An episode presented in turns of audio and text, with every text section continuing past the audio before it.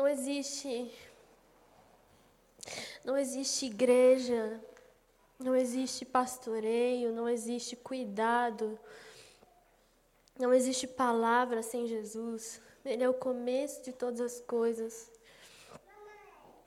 Jesus é o princípio de todas as coisas. Ele é para onde tudo volta. Jesus levanta pessoas para semear a palavra dele em nós. E como o Henrique falou no domingo passado, Jesus colocou a igreja no lugar de semear a palavra de Deus. Só que antes de nós, semeadores, sermos importantes, mais importante que nós é o Senhor da semente. Porque sem o Senhor da semente, ela não prospera. Vocês estão aqui? Sem o Senhor da semente, a semente não prospera. Sem que o Senhor da semente envie chuva sobre a terra, ela não prospera. Então, a gente acabou a série sobre discipulado no domingo passado. E a gente falou um pouco da importância de sermos cuidados por Jesus, de sermos discipulados por Jesus. Só que esse discipulado não é possível sem Jesus. Então, por mais que a gente tenha uma cultura de incentivo ao cuidado, de ser um corpo paternal que cuida uns dos outros, mais importante que isso, e na verdade o princípio disso, é estar com Jesus. Sabe, a gente precisa entrar no lugar de equilíbrio com relação a, a essa coisa do discipulado e do cuidado e do pastoreio, porque se isso acontece sem Jesus, isso se torna um aio, isso se torna um, um suporte. E quando o pastoreio, e quando o discipulado, e quando o andar em família se torna um aio, a gente começa a andar mais conforme os homens do que conforme a palavra de Deus. E eu queria falar um pouco disso hoje. Eu queria que você abrisse comigo em 1 Coríntios, capítulo 3. 1 Coríntios 3, amém? Vocês abriram? Sim ou não? Sim ou não? Acorda, gente. Versículo 4 diz assim: Quando, pois, alguém diz, Eu sou de Paulo, e outro, Eu de Apolo, não é evidente que andais segundo os homens? Quem é Apolo e quem é Paulo? Servos por meio de quem creste, e isso conforme o Senhor concedeu a cada um. Eu plantei, Apolo regou, mas o crescimento veio de Deus. A igreja de Corinto era uma igreja que tinha problemas, muitos problemas, problemas que para nós hoje é, não são tão estranhos assim, né? Se você lê a primeira carta de Coríntios, a segunda carta de Coríntios, você vai ver Paulo exortando a igreja com relação aos problemas que eles tinham. E um desses problemas, ele relata aqui em 1 Coríntios capítulo 3, ele fala que existem dissensões na igreja, existe partidarismo na igreja. E que esse partidarismo acontece porque as pessoas se apoiam mais nos homens do que em Deus. O problema estava em Paulo? Não, o problema não estava em Paulo. O problema estava em Apolo? O problema não estava em Apolo. Mas o problema estava na falta de espiritualidade da igreja. Então, no versículo 1, ele fala: Olha, eu estou falando a vocês como carnais não como homens espirituais. Isso significa que eles estavam andando mais segundo o conselho dos homens do que segundo o conselho do Espírito. Então, quando isso começa a acontecer, dissensões começam a acontecer na igreja. Não porque os pastores são. É, patriarcalistas ou ditadores, mas porque é, nós precisamos dar a devida atenção, é, nós precisamos ter o devido cuidado com o nosso relacionamento com Deus. Porque o relacionamento com Deus é de onde tudo deriva, onde tudo começa. Então, por falta de andar no espírito, eles começaram a andar segundo os homens. E é, muito se fala sobre é, não andar, é, não, não seguir autoridades tiranas e muito se fala sobre não andar segundo os homens e é, a gente leva logo para o outro extremo de então eu não vou obedecer ninguém, eu só vou obedecer a Deus. Só que o princípio da submissão não é a obediência a homens. Então, se uma pessoa ela obedece aos homens, não significa que ela é submissa, porque a submissão começa em Cristo e não na lei. Então, quando falamos de não andar conforme é, o conselho dos homens, nós não estamos anulando a importância da submissão. Porque quando nós começamos a, a quando nós adentramos o reino, nós temos relacionamento com o rei, a gente começa a entender o que está no coração do rei e a importância que os demais servos do reino têm. E quem é do reino não se relaciona só com os servos, mas com o rei e porque se relaciona com o rei, se relaciona com os demais servos do reino. Não é assim que acontece? Só que quando a gente não se relaciona com o rei e se relaciona só com os servos, a gente não é do reino, a gente é só um visitante. E muitas vezes o que acontece é que o, o discipulado, o cuidado, o pastoreio se torna um aio, a gente começa a se relacionar somente com a igreja, mas esquece do Senhor da igreja. Então, é, a raiz de uma igreja, eu não estou falando que é nosso caso, mas a raiz de uma igreja que é, começa a, a, ter dissensões, a raiz de uma igreja em que os líderes é, são colocados acima de qualquer coisa, é a falta de vida com Jesus. Então, uma igreja que não tem vida com Jesus, ela é insustentável. Uma igreja que não tem vida com Jesus, ela não, é, ela não, ela não consegue estar por muito tempo. Eu estava conversando com uma discípula minha esses dias e a gente estava falando sobre frutos que não amadurecem, sobre frutos que não vingam. E muitas vezes, quando a gente tem o fruto de uma árvore que não vinga, é, que ainda não está maduro, é porque ou está fora de tempo e a gente precisa dar um tempo para o fruto amadurecer, ou é porque é, aquele fruto ele nasceu sem ser é, completamente nutrido pela raiz.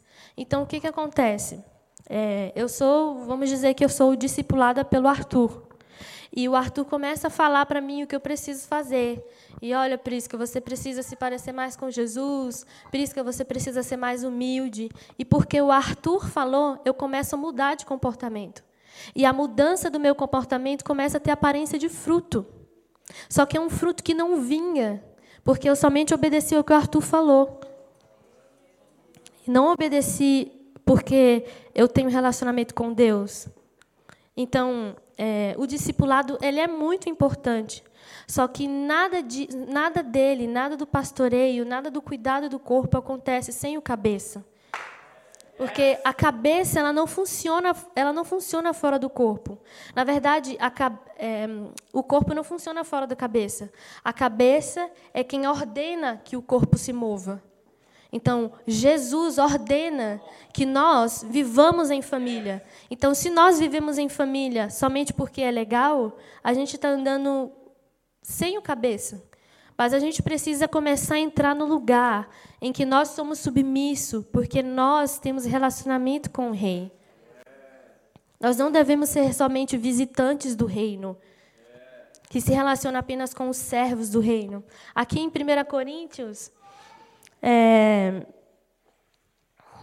no versículo 7 do capítulo que eu li, fala assim: De modo que nem o que planta é alguma coisa, nem o que rega, mas Deus que dá o crescimento. O que planta e o que rega são um, e cada um receberá o seu galardão segundo o seu próprio trabalho, porque de Deus somos cooperadores. Então, nós, corpo de Cristo, cooperamos para que as pessoas se acheguem mais a Deus. Só que não existe cooperação, não existe ajuda, se isso não fluir de um lugar onde eu entendo é, o que Jesus deseja. Eva, vamos pegar o relacionamento de Adão e Eva antes da queda, como um relacionamento entre noivo e noiva, que foi o que Deus estabeleceu como padrão, certo? Por que, que Eva foi criada? Para ser auxiliadora de Adão. Se Adão não tivesse existido, ela ia ajudar quem? Ela não teria funcionalidade. E eu estou falando tudo isso porque eu quero que a gente entre num lugar em que é, a palavra do nosso discipulador não é a última palavra, mas que a palavra de Jesus é a última palavra. A gente precisa entrar em um lugar onde nós temos relacionamento com Deus. A gente precisa entrar num lugar onde nós entendemos o papel do Espírito na igreja. Porque não existe igreja sem Espírito Santo. Não existe pastoreio sem Espírito. Não existe ministério sem Cristo. Então, é, a, gente, a gente costuma falar muito de relacionamento com Deus. E sempre quando eu, eu venho aqui, eu prego, eu falo sobre isso. E, é, na verdade, isso é vital para as nossas vidas, como corpo de Cristo. Porque é disso onde deriva todas as outras coisas. Se a gente fosse é, falar a respeito dos problemas que é, nós temos, a gente poderia chegar aqui com é, pregando vários temas, sabe? Ah, vamos falar de submissão, vamos falar. Isso é importante, isso é muito importante. Mas nós precisamos começar a entrar no lugar em que a resolução dos nossos problemas é estar com Jesus. Se nós estivéssemos com Jesus e se nós é, permitíssemos que o Espírito Santo nos transformasse, nós não teríamos tantos problemas como nós temos. A nossa dificuldade em se parecer com Jesus, ela é proporcional à medida da minha falta do meu relacionamento com Deus. Então, quanto mais difícil é para mim se tornar parecido com Jesus, eu preciso analisar para ver se o meu relacionamento com Ele está em dia, realmente. E, cara, na medida que nós nos aproximamos de Jesus, nós contemplamos a face dele, a gente, a gente percebe que a gente precisa ir mais fundo, sabe? Quando a gente olha para Jesus e vê quanto ele é perfeito, o quanto ele é um filho que agrada ao Pai, a gente vai começar a perceber o quão mais, o quão mais fundo a gente precisa ir, sabe? A mulher samaritana, ela estava no poço e Jesus chegou e Jesus pediu para ela dar ele de beber. E aí a conversa se desenrola e acaba que a situação se inverte. Ela pede de beber para ele porque ele fala que ele tem uma água que nunca mais, que se ela bebesse, ela nunca mais teria sede. E quando ela falou isso, é, que ela queria da água, Jesus virou para ela, está em João 4, tá? Jesus virou para ela e falou assim: Você quer beber água? Traga aqui o seu marido. Em outras palavras, você quer beber da minha água para nunca mais ter sede? Então cave profundo em mim. Traga aqui a sua vida. Me mostre o que, que você precisa ajustar. E cave um poço profundo em mim.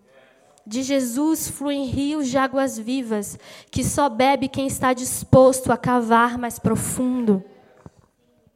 Então, quanto mais profundo nós estamos dispostos a cavar em Deus, mais, mais profundamente nós somos semelhantes a Ele. E Hum. Amém, aleluia. João capítulo 16, versículo 10. Vocês estão entendendo, gente? Aleluia. João 16, 10.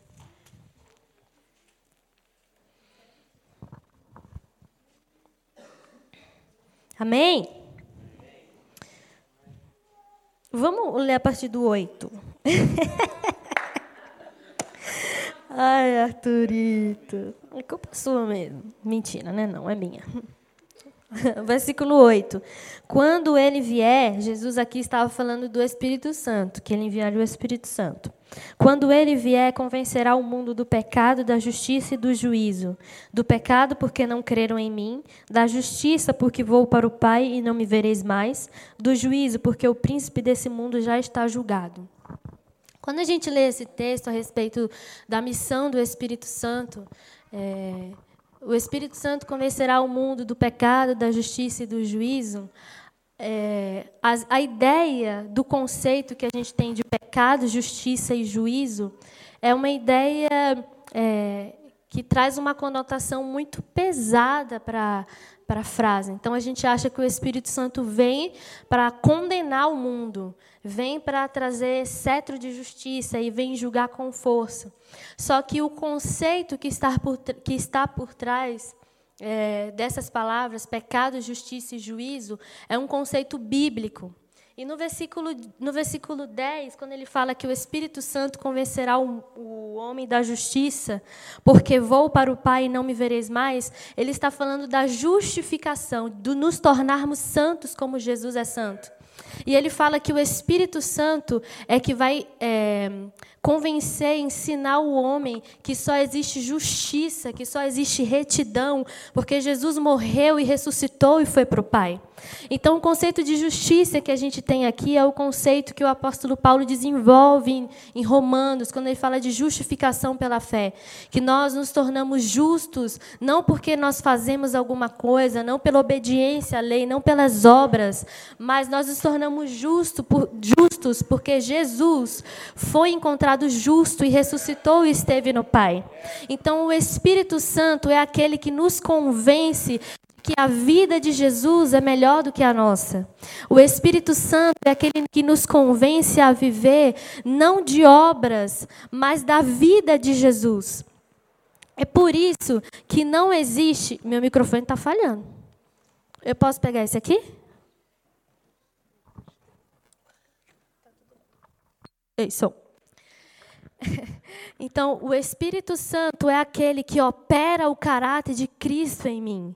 Sem o Espírito Santo, eu não sou apta a me tornar como Jesus. Dá uma aumentadinha no microfone, por favor. Sem o Espírito Santo, eu não me torno apta a parecer com Jesus. Eu só consigo me parecer com Jesus por causa da obra do Espírito Santo em mim que é me convencer de que a justiça ela vem por meio de Cristo. O que isso significa? Isso significa que a raiz da nossa transformação e quando a gente quer ser mudado, o primeiro passo não é simplesmente correr é, atrás da, da, do irmão ou do discipulador, do pastor, para tornar ele um apoio. Mas se nós quisermos ser realmente mudados, nós precisamos ser intencionais em relacionamento com o Espírito Santo. Eu não estou anulando é, a importância do pastoreio, mas eu estou dizendo que não existe igreja sem o Espírito. Não existe pastorear, não existe cinco ministérios sem o Espírito. Então, é, é o Espírito quem opera o trabalho de Jesus em mim, de me mudar, de me fazer novo, de nova criatura. E o que acontece quando nós andamos segundo apenas segundo o conselho dos homens, e quando nós tornamos a igreja um aio, ou quando a gente começa a tentar se mudar ou se transformar é, com os nossos próprios esforços, o que acontece é que a gente se cansa. O que acontece é que a igreja se torna enfadonha. O que acontece é que o, o trabalho, é, o serviço a Jesus começa a se tornar muito pesado. Porque nós, é, nós começamos a tentar fazer o trabalho do Espírito. E essa é uma coisa que eu estou aprendendo, é, particularmente para mim. É muito difícil ter que entrar num lugar onde eu descanso em, em Deus e eu permito que o Espírito Santo faça em mim o que eu não consigo fazer. Então eu temo muito eu temo muito que é, o andar o andar somente em conformidade com a palavra do homem comece a tornar a vida, a vida na igreja muito ai, pesada, sabe? Se isso acontece, se está muito difícil, se viver a vida de Jesus está muito pesado, é porque nós estamos tentando viver ela sem Jesus. Se estar na igreja, se o viver em família é muito cansativo, se é um saco estar aqui, se é um saco estar em família, é porque a gente está vivendo em família sem o pai da casa.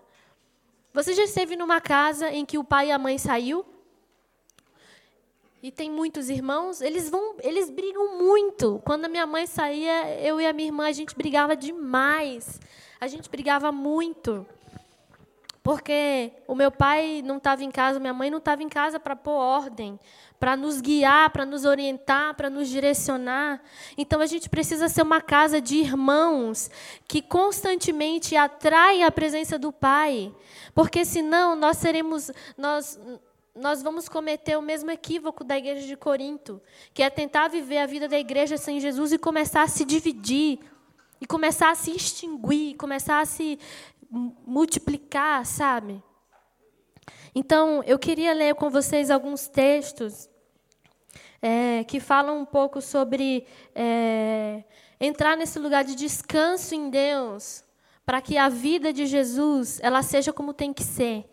Abra comigo em Isaías capítulo 40.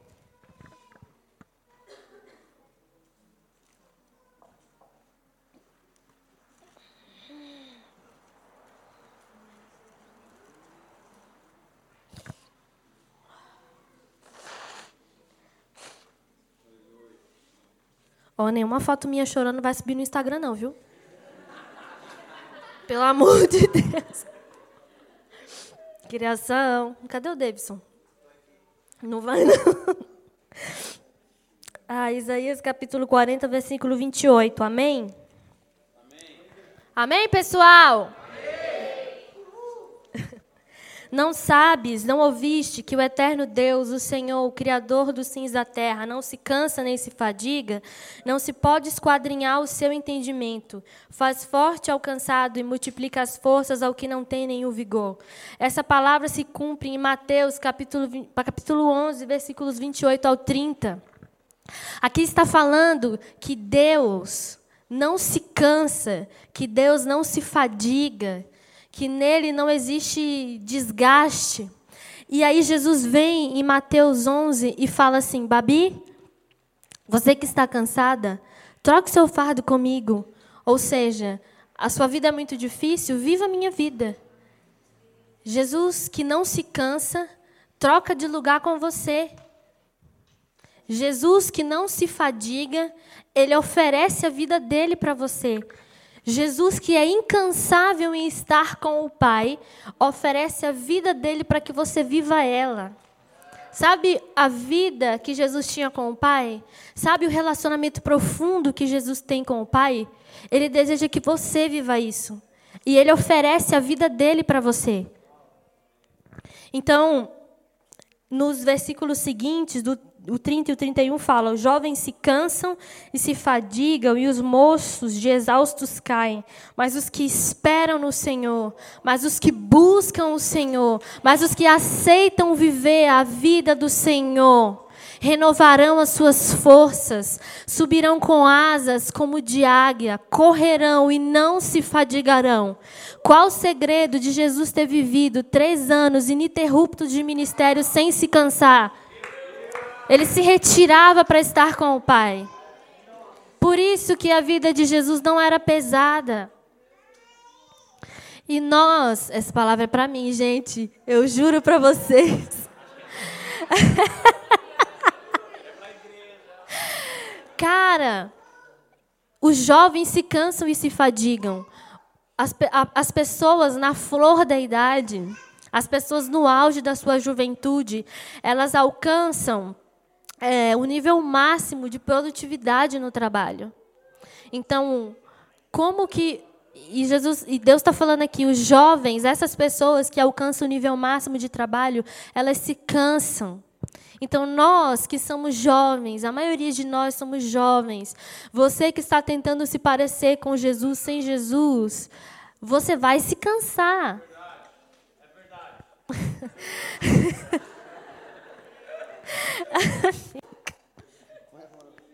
Você vai se Você que vive a vida de Deus sem Deus, você vai se cansar. Porque a força no jovem, a força do jovem na velhice vai toda embora. Mas como permanecer? Estava vendo uma pregação do Danduque e ele estava falando, cara, como permanecer com o coração queimando? Ele é um velhinho de seus setenta e poucos anos de idade e ele está com muito vigor e ele está muito forte, tem um ministério itinerante, mora nos Estados Unidos, vem para o Brasil, cumpre a agenda, põe a mão na cabeça de todo mundo, o fogo de Deus desce. Por que, que ele é incansável? Por que, que o fogo do coração dele permanece queimando? Porque ele vive a vida de Jesus. Ele vive a vida de Jesus. Então, o segredo para viver dias de descanso, o segredo para viver dias é, é, em que as coisas não são pesadas, é estar com Jesus. Eu vou. O cantarino não está aqui, mas eu vou testemunhar disso. O cantarino é muito elétrico. Muito elétrico. Ele está o tempo inteiro muito ligado. E o cantarino não está muito longe dos 30. Só que ele permanece com o mesmo vigor que quando eu conheci ele, que era com 18 anos. E o cantarino tem um ministério itinerante, está lá no Rio, deve estar pregando exatamente agora lá no Rio. E eu estou com muita saudade dele. Mas o cantarino, é, eu olho para ele e ele é incansável, sabe? Às vezes eu, tipo, eu tô, tipo, vamos lá, Deus, eu tô aqui. Aí as pessoas, que você tá bem, eu tô ótima. E o cantarino tá, tipo, com gás todo.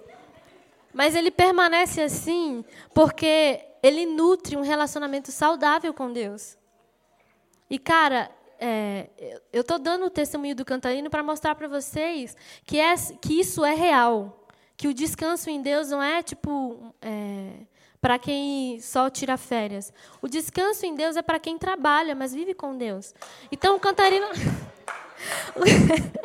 O cantarino, ele tá o tempo inteiro ligado. Mas sabe, muitas pessoas, muitas discípulas minhas já foram lá em casa e a gente estava conversando, tendo tempo de discipulado e ficava ouvindo a voz cantarina orando em línguas lá no quarto. Você já, você já viu isso, né? Então a gente está na sala e eu estou fazendo as coisas, e eu estou ajeitando as coisas, e eu estou correndo com a agenda da casa, e o cantarino simplesmente está com Jesus. Ele simplesmente está com Deus. Ele não deixa de cumprir nenhuma obrigação que ele, que, que ele tem. Porque ele coloca a primeira coisa em primeiro lugar. Em Lucas 12, Jesus fala: buscai primeiro o reino. Essa luz está me cegando. Buscai primeiro. Nossa. Buscai primeiro o reino de Deus e a sua justiça, e as outras coisas ser-lhe-ão acrescentadas. Primeiro o reino de Deus, depois a comida. Primeiro o reino de Deus, depois a bebida. Primeiro o reino de Deus, depois a roupa. Primeiro o reino de Deus, depois o pagamento das dívidas. Primeiro o reino de Deus primeiro o reino de Deus e as outras coisas vão sendo acrescentadas. Na medida que a gente tem relacionamento com Deus, Ele acrescenta na nossa vida. Eu estava ensinando para a Andressa esses dias, Andressa, a gente precisa aprender a ser fiel no pouco. A gente quer viver coisas incríveis em Deus, mas a gente não, não consegue ser fiel com um pouquinho da responsabilidade que a gente tem. Então, cara, se a única coisa que você tem no seu dia é uma hora, então seja fiel a essa uma hora que você tem.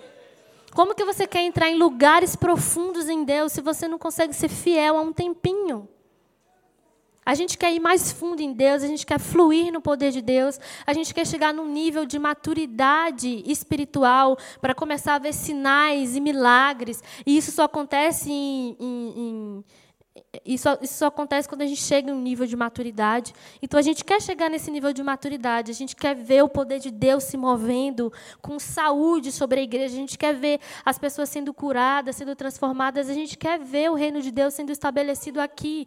Mas, para que isso aconteça, a gente precisa começar a ser fiel hoje, no pouco que a gente tem.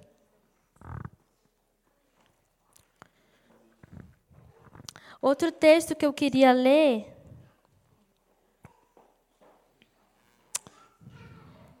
Eu não coloquei a referência, mas ele está lá em Jeremias. Jeremias começa, aleluia, Samuel. a gente, o Jeremias, é, ele, é um, ele é um profeta muito dramático. E dramático que eu falo não é no sentido de drama, drama, sabe? Dramático que eu falo é no sentido de, no sentido da linguagem dele mesmo, né? Da intensidade dele. E é, ele profetiza, ele profetiza das entranhas dele. E quando o povo não responde, quando o povo não respondia, quando o povo não é, não aceitava é, o que Deus estava falando por meio dele, ele muito se contristava, ele muito se entristecia. Ele escreveu o livro de Lamentações na Bíblia, que dificilmente a gente lê, mas Vale a pena ler, é muito bom. Mas é, ele, ele conversa com Deus sendo sincero. Olha, Deus, eu estou falando com o povo e o povo não está ouvindo. Eu tô, eu estou orando, mas o povo não está é, não tá vindo e sabe. E ele começa a conversar com Deus e tipo, Deus, está difícil e tal. E aí Deus responde para ele: Se você se cansa andando com homens, correndo com homens, como você vai permanecer? Como você vai aguentar correr com cavalos? Ou seja, se você se cansa com isso, se você se cansa com, com a falta de resposta do povo, o que, que vai acontecer quando o povo for levado cativo para a Babilônia? Você vai morrer. Então, cara, se nós estamos nos cansando é, de viver a vida de Jesus antes de Jesus voltar, quando ele, vai, quando ele voltar e a gente viver em plenitude com Ele, a gente, tudo que a gente vai viver é só a vida dele. Então, se a gente se cansa, se a gente se enfada, se é muito difícil ter relacionamento com Deus enquanto Ele não está aqui, eu acho que quando Ele estiver aqui vai ser bem pior. O que, que a gente precisa fazer? A gente precisa, a gente precisa se educar espiritualmente, se é que eu posso dizer isso. A gente precisa, a gente precisa começar a levar a nossa alma cativa à obediência de Cristo. Se a gente não tem o costume, é, se, a, se a minha, meu espírito, se a minha alma, se eu não tenho o costume de viver a vida de Jesus, se é difícil para a minha carne entrar na vida de Jesus, eu preciso levar ela cativa à obediência de Cristo. Então, quando nós vivemos a vida de Jesus, a gente não tem mais vontade. A nossa vontade é fazer a vontade do nosso Pai. Então, a nossa alma que. Me desculpa, mas a nossa alma não, não tem vez. Ela que. Me desculpa a expressão, mas. Cata batata. é para não falar coisa feia. A minha alma que vai catar batata. A minha alma, ela tem que ser silenciada e ela tem que se render ao agir do Espírito. Os meus sentimentos precisam ser educados para serem a semelhança do que Jesus sentia. Então eu não sinto mais o que eu quero, eu sinto o que Jesus sente. Eu não quero mais o que eu quero, eu quero o que Jesus quer. Isso é viver a vida de Jesus. É desse jeito que a gente vive a vida de Jesus. E quando a gente vive a vida de Jesus, a gente não se cansa. A gente não se cansa. Descansar não é estar estático. Descansar não é estar estático, parado. Descansar é saber qual é o seu trabalho e qual não é o seu trabalho. Qual que é o meu trabalho? Permitir dar acesso ao Espírito Santo para que ele me mude. O meu trabalho é ter relacionamento com Jesus.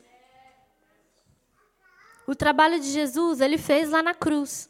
Ele nos deu uma nova vida com ele. E o trabalho do Espírito é me transformar. É me mudar, me tornar apto para eu ser como Jesus. Isso não significa que você vai estar estático e sentado no sofá de perna cruzada e o Espírito Santo vai me mudar. Então, vem, me mude, vamos lá. Não. Mas na medida que nós nos tornamos um com Ele, isso se torna muito fácil, isso se torna muito natural. Sabe? Da mesma maneira que com a convivência, a gente começa a ser afiado com o nosso irmão, na medida que a gente convive muito com uma pessoa e a gente é moldado, e a gente escuta a voz da pessoa de longe, sabe as manias, o jeito, assim é com Jesus. Sabe, conhecer Jesus é muito simples. Não é sobre você pegar a Bíblia ou um livro de teologia e destrinchar todo ele. Não é sobre simplesmente vir à igreja, estar com os irmãos e ir embora.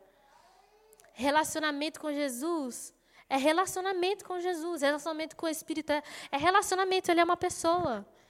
Ele é uma pessoa que deseja ser conhecida. Você sabe que o Espírito Santo gosta? Você sabe que agrada o Espírito Santo? Você sabe o que agrada a Jesus? O que, que Jesus quer para os nossos dias? Você sabe? A gente precisa saber. E sabe, a gente não pode é, só vir aqui no 613 ou procurar Eliane. Ai, vamos saber o que, que Jesus quer. Vem para a sala de oração e vai embora. Não, não é consultoria do coração de Jesus. É relacionamento com Jesus. É relacionamento com o Espírito de Jesus. Então, cara, seja encorajado no nome de Jesus a ser transformado. A ser transformado, não é, em um lugar onde você precisa trabalhar por isso, mas um lugar em que você simplesmente descansa e permite que Ele faça o que você não consegue fazer. Eu vou te falar uma coisa. A gente não consegue ser parecido com Jesus com esforço próprio. Você vai se cansar.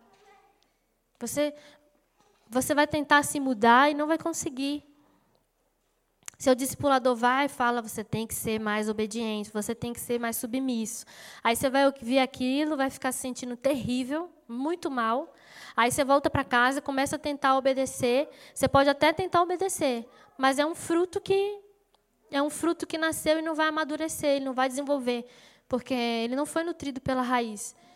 Então, cara, se você está vendo que você precisa mudar, se você está sendo orientado pelo corpo de Cristo a melhorar, a crescer, leve isso para o seu relacionamento com Jesus. Coloque isso na mesa com Jesus. Não existe nada que Ele não consiga fazer. Não existe nada que Ele não possa fazer em nós. Só basta a gente querer. Sabe? Deus, eu preciso ir mais profundo em você. Cara, para de entrar no seu quarto sem Jesus. Eu quero ir mais profundo em você, Jesus. Aí pega a Bíblia, põe lá uma música, uma música de fundo, começa, sabe, a tentar. E aí passa um, dois, três dias, você deixa de fazer aquilo, aí não consegue permanecer. Aí aquilo começa a acontecer de vez em quando. Mas experimente entrar no seu quarto com Jesus lá dentro. Você nunca mais vai querer deixar de fazer aquilo. Nunca mais vai deixar de querer fazer aquilo. Então, vamos ser intencionais em ter relacionamento com Jesus. Vamos tornar a vida na igreja, a vida da igreja, mais leve. Vamos parar de tentar se transformar e começar a distorcer o que Jesus disse sobre a vida dele. Se ele falou que o fardo dele é leve, o fardo dele é leve. Se ele falou que a vida dele é, é tranquila, a vida dele é tranquila. A gente não pode desmentir o que Deus disse porque a gente está tentando fazer o que ele fez e não consegue. Todo sacrifício foi feito lá na cruz. O nosso trabalho é entrar e desfrutar do que ele fez. Em Isaías 53, o profeta Isaías profetiza a respeito de Jesus que ele veria o fruto do seu penoso trabalho e se alegraria.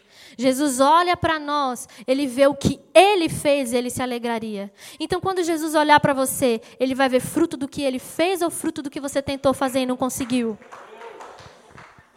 Eu quero que Jesus olhe para mim e se alegre e veja que o fruto do trabalho dele é um fruto viçoso. Eu quero que o fruto que o Espírito Santo gere em mim seja uma delícia para Deus. O Henrique falou disso na pregação dele. O fruto do Espírito, em Gálatas 5, 22. Mas o fruto do Espírito é amor, paz, longanimidade, benignidade.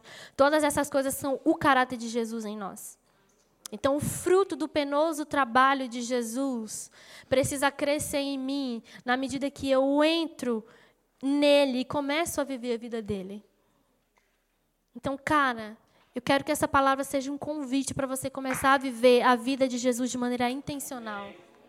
Cara, se existe alguma coisa muito difícil na sua vida que você não está conseguindo de jeito nenhum, entrega para Deus. Se você está tentando muito fazer uma coisa e você não consegue, entrega para Jesus. Começa a ver o que você não, só, não simplesmente pode fazer, mas começa a identificar o que você não pode fazer, o que não é o seu trabalho. A Zila orou por mim esses dias e ela falou uma coisa que me marcou muito. Cara, o Espírito Santo é que é o Senhor da igreja, não sou eu. A igreja não é minha, a igreja é do Senhor. Eu não vou mudar, eu não vou conseguir fazer, eu não vou conseguir fazer a obra que Jesus tem que fazer. Eu não vou conseguir aperfeiçoar a igreja de Jesus. E para a gente que de alguma maneira trabalha na igreja, seja liderança ou não liderança, é, a gente precisa cuidar, porque muitas vezes é, é, não é um pensamento que vem, mas é um comportamento que se manifesta. Opa! É um comportamento que se manifesta, sabe? A gente está tentando tanto fazer as coisas, tanto fazer as coisas, e se esquece de que Jesus é o Senhor da igreja, Ele é o dono da igreja. Então, se ao invés da gente começar a tentar consertar as coisas por nós mesmos, a gente se levantar como um só homem em oração, se a gente se levantar como um só homem para adorar o Senhor, para dar a Ele o que é devido, cara, as coisas vão se ajeitar. Cara, nós não fomos chamados para mudar o mundo, gente. Infelizmente, a gente precisa se deparar com a realidade. Nós fomos chamados para manifestar Jesus ao mundo. É Ele quem muda o mundo. Estava na escola One, a doutrina do homem, viu que o quando Deus criou o homem, o propósito da criação do homem era o quê? Fala aí para ver se você aprendeu. Qual o propósito da criação do homem, Babi? Qual que é, Arthur? Pode falar. Não, eu vou falar. Vai, não é aula não, é pregação. Deus criou o homem para Deus criou o homem para se relacionar com ele, para viver família e para governar a terra. Esse governo, olha bem, não é mudar a terra, é governar a terra. Governar a terra com Jesus.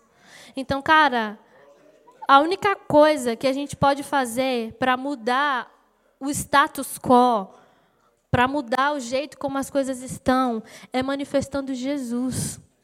Esse é o nosso trabalho. É isso que nós devemos fazer. Nada além disso. Nada além disso. Jesus consegue fazer o trabalho dele. O Espírito Santo consegue fazer o trabalho dele. Eu estou aqui para cooperar com o que ele já faz. Eu estou, eu estou aqui para ajudar ele a fazer, não para fazer no lugar dele. Então, seja encorajado para ser transformado na medida que você vive a vida de Jesus. Vinde a mim, vocês que estão cansados, e eu vos aliviarei. Tomai sobre vós o meu jugo e aprendam de mim, que sou manso e humilde.